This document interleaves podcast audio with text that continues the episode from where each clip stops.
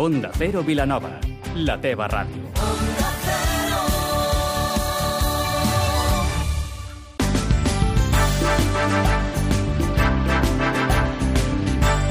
Más de uno Vilanova, amb Arnau Vila. Bon dia. Els municipis que conformen el Pacte del Penedès Marítim han convocat una marxa per aquest divendres 12 d'abril, després que Damià Calvet, conseller de Territori i Sostenibilitat, digués que estudiaria rebaixar els preus de la carretera C32. A continuació els hi oferim més detalls. I precisament sobre aquest tema, la, retirada de llaços grocs i la votació dels pressupostos participatius són els temes que en temps d'entrevista parlarem amb Neus Lloberes, alcaldessa de Vilanova i la Geltrú. És dilluns 8 d'abril amb Vicenç Armero al control tècnic. Comencem.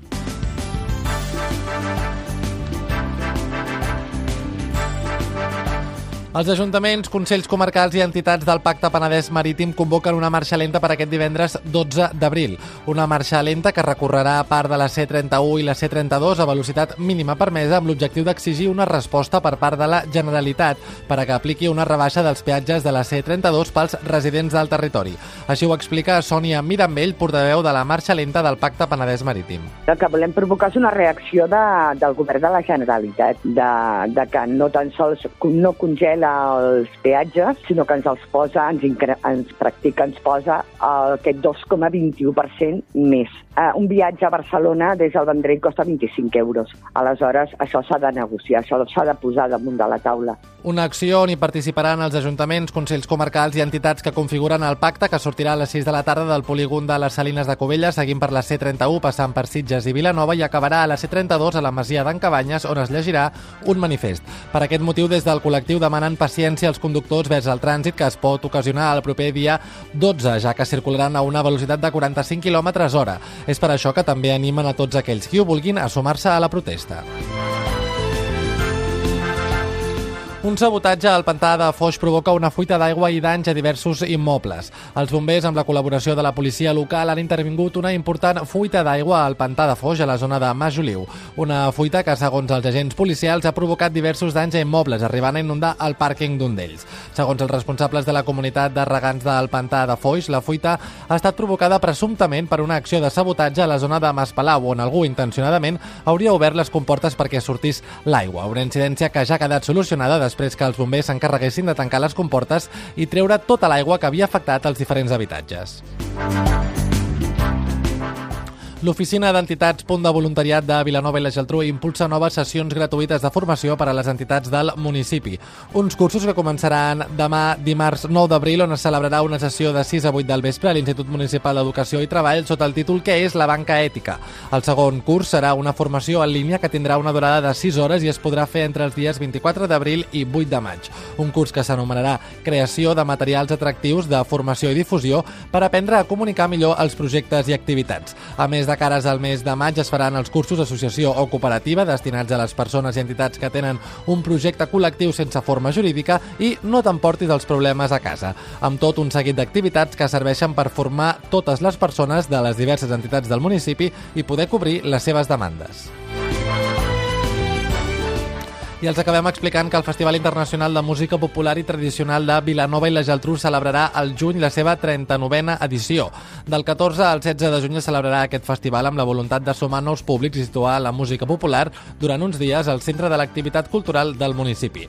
Enguany, el Festival Internacional de Música Popular i Tradicional recupera la plaça de la Vila com a escenari principal, degut a la bona sonorització de l'espai, i acollirà artistes com Miquel Gil, que després de 5 anys sense editar un treball en solitari presentarà el seu últim treball treball Geometries o la formació holandesa Amsterdam Klezmer Band. Aquest any, però, la 39a edició del Festival Internacional de Música Popular i Tradicional també repetirà propostes com la Fimteca i el Firasac.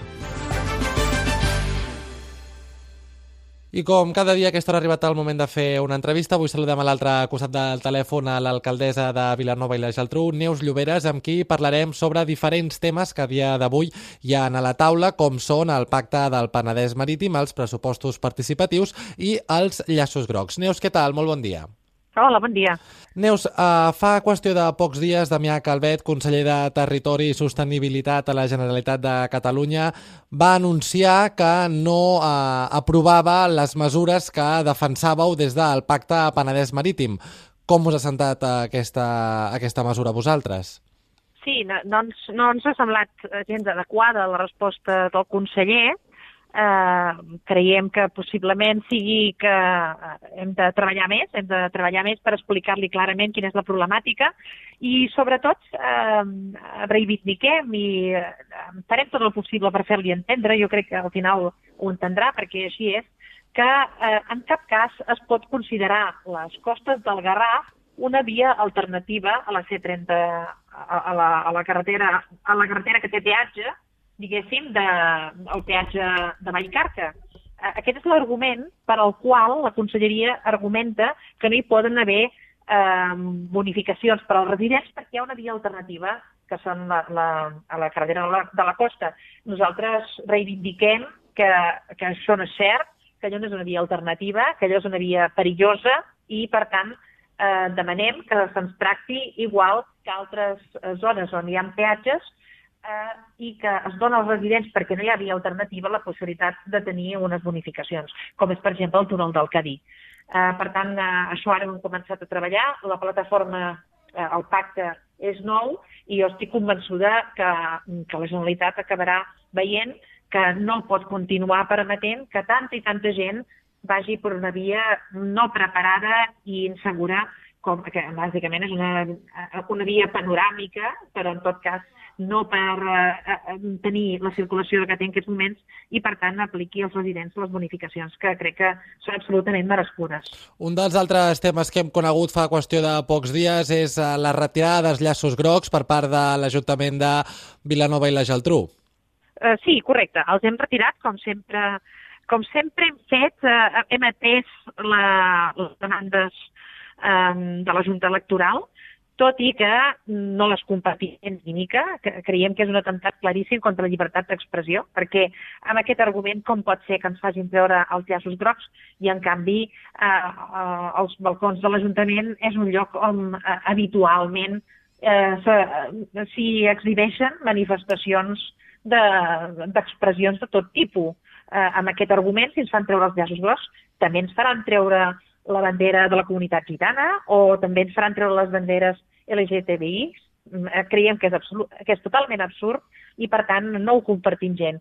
Però bé, eh, hem, hem cregut que eh, això no es mereix eh, un espectacle és dir, i, per tant, hem cregut, eh, hem volgut retirar-les i eh, a partir d'aquí eh, jo crec que eh, queda clar que aquesta demanda de la Junta Electoral no és una demanda lògica ni imparcial. I senyora Lloberes, per acabar l'entrevista, una última pregunta en relació als pressupostos participatius, perquè ja s'han obert fins al proper dia 15 d'abril el termini per votar aquestes 54 propostes que s'enmarcaran dins dels pressupostos participatius d'aquest any 2019. No sé si ens pots comentar alguna cosa al respecte. Uh, no, a veure, animem, uh, jo crec que mica en mica ja es va uh, consolidant no? Aquesta, aquesta possibilitat que tenen els ciutadans i ciutadanes de participar en, en, en, en decidir a què destinar una part de, dels pressupostos municipals. És un principi, com sempre hem dit, creiem que poder anar ampliant la participació ciutadana directa en l'elaboració dels pressupostos és un bon objectiu, però que s'ha de començar a poc a poc i per tant eh, aquest any eh, és una consolidació de, del que ha estat a, eh, anys anteriors i eh, l'únic que puc fer és animar tothom a entrar a la web, eh, participar-hi i entre tots poder decidir i fer aquest exercici de participació ciutadana que són els pressupostos participatius. Neus Lloberes, alcaldessa de Vilanova i la Geltrú, moltíssimes gràcies per atendre la nostra trucada i que vagi molt bé el dia. Gràcies a vosaltres. Adéu, bon dia.